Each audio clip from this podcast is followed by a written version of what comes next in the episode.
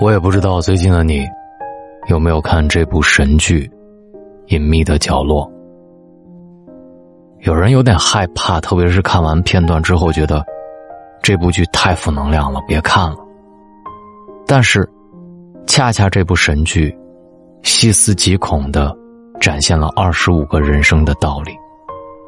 今年最牛的国产剧就是《隐秘的角落》了。豆瓣评分超过九分的国产剧，影史上都没有几部，但是《隐秘的角落》就是其中之一。看完《隐秘的角落》之后，觉得这部剧应该叫做《不幸的原生家庭的千万种不幸》，因为这部剧太有教育意义了，建议全体的父母都看一看，别再让家成为最伤人的地方。第一，幸福的人。一生被童年治愈，不幸的人一生都在治愈童年。看完这部剧，最大的感受就是，原生家庭对一个人的影响实在是太大了。三个小孩子的悲剧性结局，其根源都在原生家庭。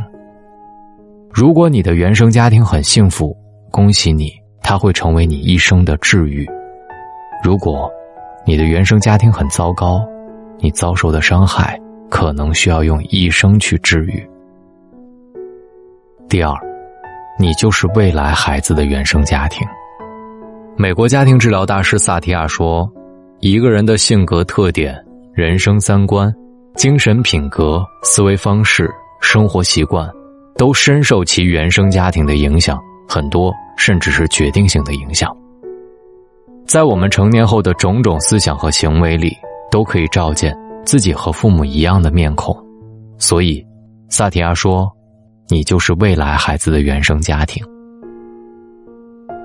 第三，没有天生就该善良的孩子，只有没有做好表率的大人。放眼望去，几乎所有问题少年的背后，都有一个不幸的原生家庭。所有问题，其实都是他们用力撞向原生家庭时。受伤溅出的血。星云大师有句话说得好：“父母是原稿，孩子是影印件。孩子之所以会出现这样那样的问题，是我们的生活有着这样那样的问题。”第四，世上从来没有坏孩子，多的是缺少爱的孩子。朱朝阳黑化，并不是因为父母离婚，而是因为缺少爱。父母离婚对于朱朝阳来说并没有毁灭性的杀伤力，真正带给朱朝阳巨大伤害和终身阴影的，是缺少父母的爱。所以我想说的是，父母给予孩子的，不是完整，而是爱。一个有爱的家庭是给孩子最好的礼物。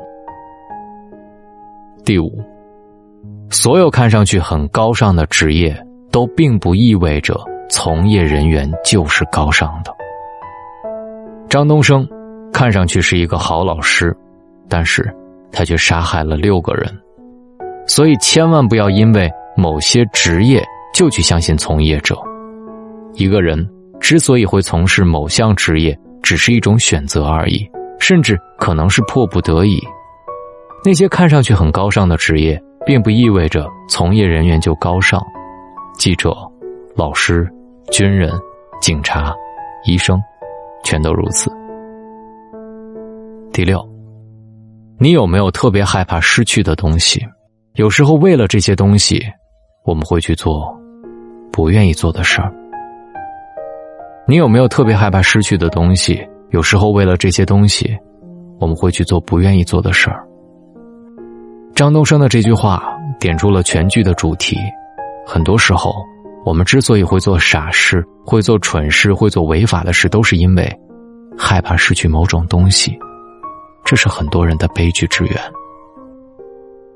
第七，这个世界上没有底线的人最可怕。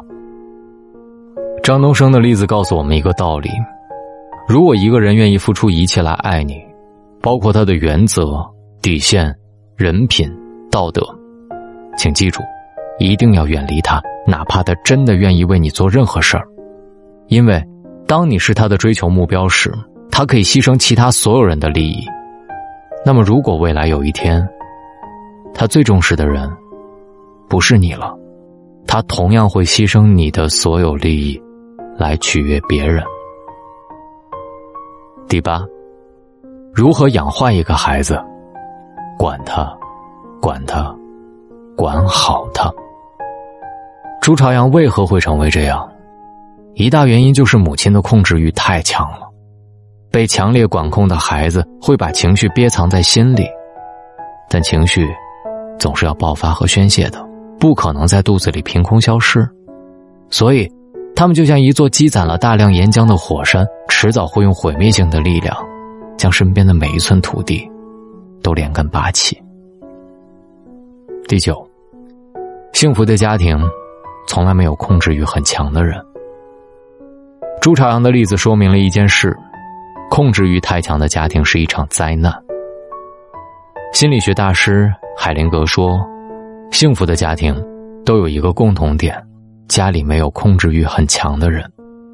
真正的爱从来不是支配和控制，而是让对方活得像自己。每个人来到这世间，不是为了按照别人的方式来过这一生。”第十，家庭有时候。是一个以爱的名义设置的牢笼，很烫吗？这温度不是刚刚好吗？妈妈每晚都会给朱朝阳热牛奶，哪怕牛奶很烫，哪怕根本喝不下，你都必须一饮而尽。而这杯牛奶里倾注了他全部的爱，你不可以拒绝他。家庭有时候就是以爱的名义设置的牢笼，我们都以喜欢以爱的名义。去剥夺孩子更多的选择和选择更好的权利。第十一，隐忍的好人不是好人，幸福的坏人不是幸福。张东升很隐忍，朱朝阳也很隐忍，隐忍说明在压抑，而不是发自内心。幸福的坏人是困在自己世界里的幸福，只要走出自己的世界，他的世界就会崩塌。第十二，孩子什么都不懂，这句话绝对是在胡扯。朱朝阳的妈妈最喜欢说一句话：“你懂什么？”他以为朱朝阳什么都不懂，其实朱朝阳什么都门儿清。所以，千万别以为孩子什么都不懂。很多时候，你认为无足轻重的一句话，就会影响他的一生。就像朱朝阳对妈妈说的那样：“你们以为我小，不记得，其实我记得。”我什么都记得。第十三，邪恶是不分年龄的。隐秘的角落还有一个名字，叫坏小孩三个小孩各有各的坏，所以千万不要以为孩子就是单纯的。看了隐秘的角落，你就会知道，邪恶是不分年龄的。一些小孩的阴暗面远远超出你的想象。有的小孩是小孩，而有的小孩真的是魔鬼。第十四，孩子的恶往往比大人的恶更可怕。孩子的恶为什么往往比大人的恶更可怕？因为他们心中没有社会规则和道德法律的限制，所以做起恶来更纯粹、更彻底，也更没有底线。第十五，分数决定不了将来，也代表不了人品。朱朝阳。是个每门考试都拿第一的人，但是这并不代表他就是个好孩子。所以说，分数决定不了将来，也代表不了人品。关注心灵，往往比关注成绩更重要。第十六，最极致的爱就是共有犯罪。颜良的例子就是最好的证明。最极致的爱就是共有犯罪。为了普普，他不惜任何代价。什么也不用问，什么也不用说，只要你需要帮助，我便会赶到你身边，向你伸出援手。第十七，不要为了孤单而结交损友。朱朝阳最后对颜良说了一句话：最后悔的一件事儿，就是给你们开门。从他打开门的那一刻起，他的生命之河开始骤然拐弯儿。第十八。人生是选择的总和。选择时的毫厘之差，将导致截然不同的人生发展方向。张东升的一个错误选择，导致他无法挽回的局面，走上了一条杀人的不归路，最终还葬送了自己的生命。喜欢俞敏洪的一句话：“人生是选择的总和。”人生这场戏的最终结局，其实就是一个个选择叠加起来的总和，所以我们要善待当下的每一个选择。第十九。千万不要伤害一个男人的尊严，不然他可能带你去爬山。不要小看一个男人的自尊，隐秘的角落告诉我们一个道理：千万不要伤害一个男人的尊严，不然他很可能带你去爬山。第二十，秘密空间是最危险的。隐秘的角落的犯罪情节很多都发生在比较秘密或者比较隐秘的空间里。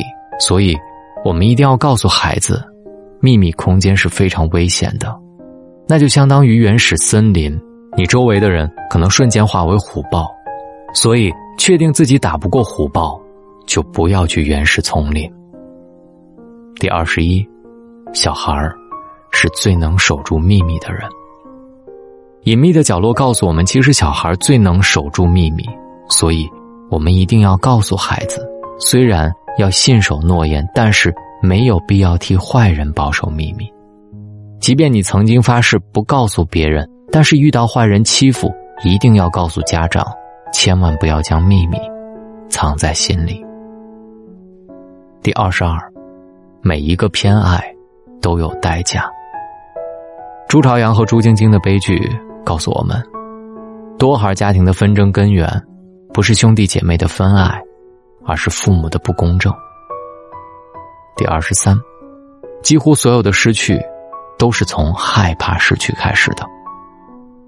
张东升之所以杀害岳父岳母，是因为害怕失去妻子，于是他杀了妻子最亲近的人，好让自己成为妻子唯一的依靠。朱朝阳之所以黑化，也是因为怕失去父亲的爱。但人类最大的悲剧就在于，几乎所有的失去。都是从害怕失去开始的。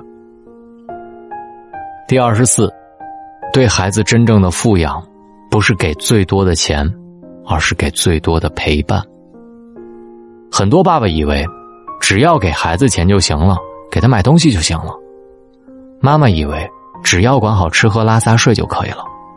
但是朱朝阳需要的根本不是这些，而是爱。所以，我想对很多家长说。对孩子真正的富养，不是给最多的钱，也不是给最好的食物，而是给尽量多的陪伴。二十五，这个世界总是大人犯错，小孩买单。隐秘的角落告诉我们，这个世界本来不存在坏小孩每个走向黑暗的灵魂，不过是一个个不幸福的家庭里走出来的可悲的牺牲品。这个世界，总是大人在犯错，小孩在买单。想要解决孩子的问题，首先解决家长的问题。我不知道今晚听这篇文章的你，出自怎样的原生家庭，也面对着什么样的人生困惑。我总希望，你听到大龙的声音，都是希望你向善向上的。希望我的力量也能够影响到你吧。这里是大龙枕边说，由喜马拉雅独家呈现。我是大龙，我们明天见。蓝蓝的天空，银河里有只小白船。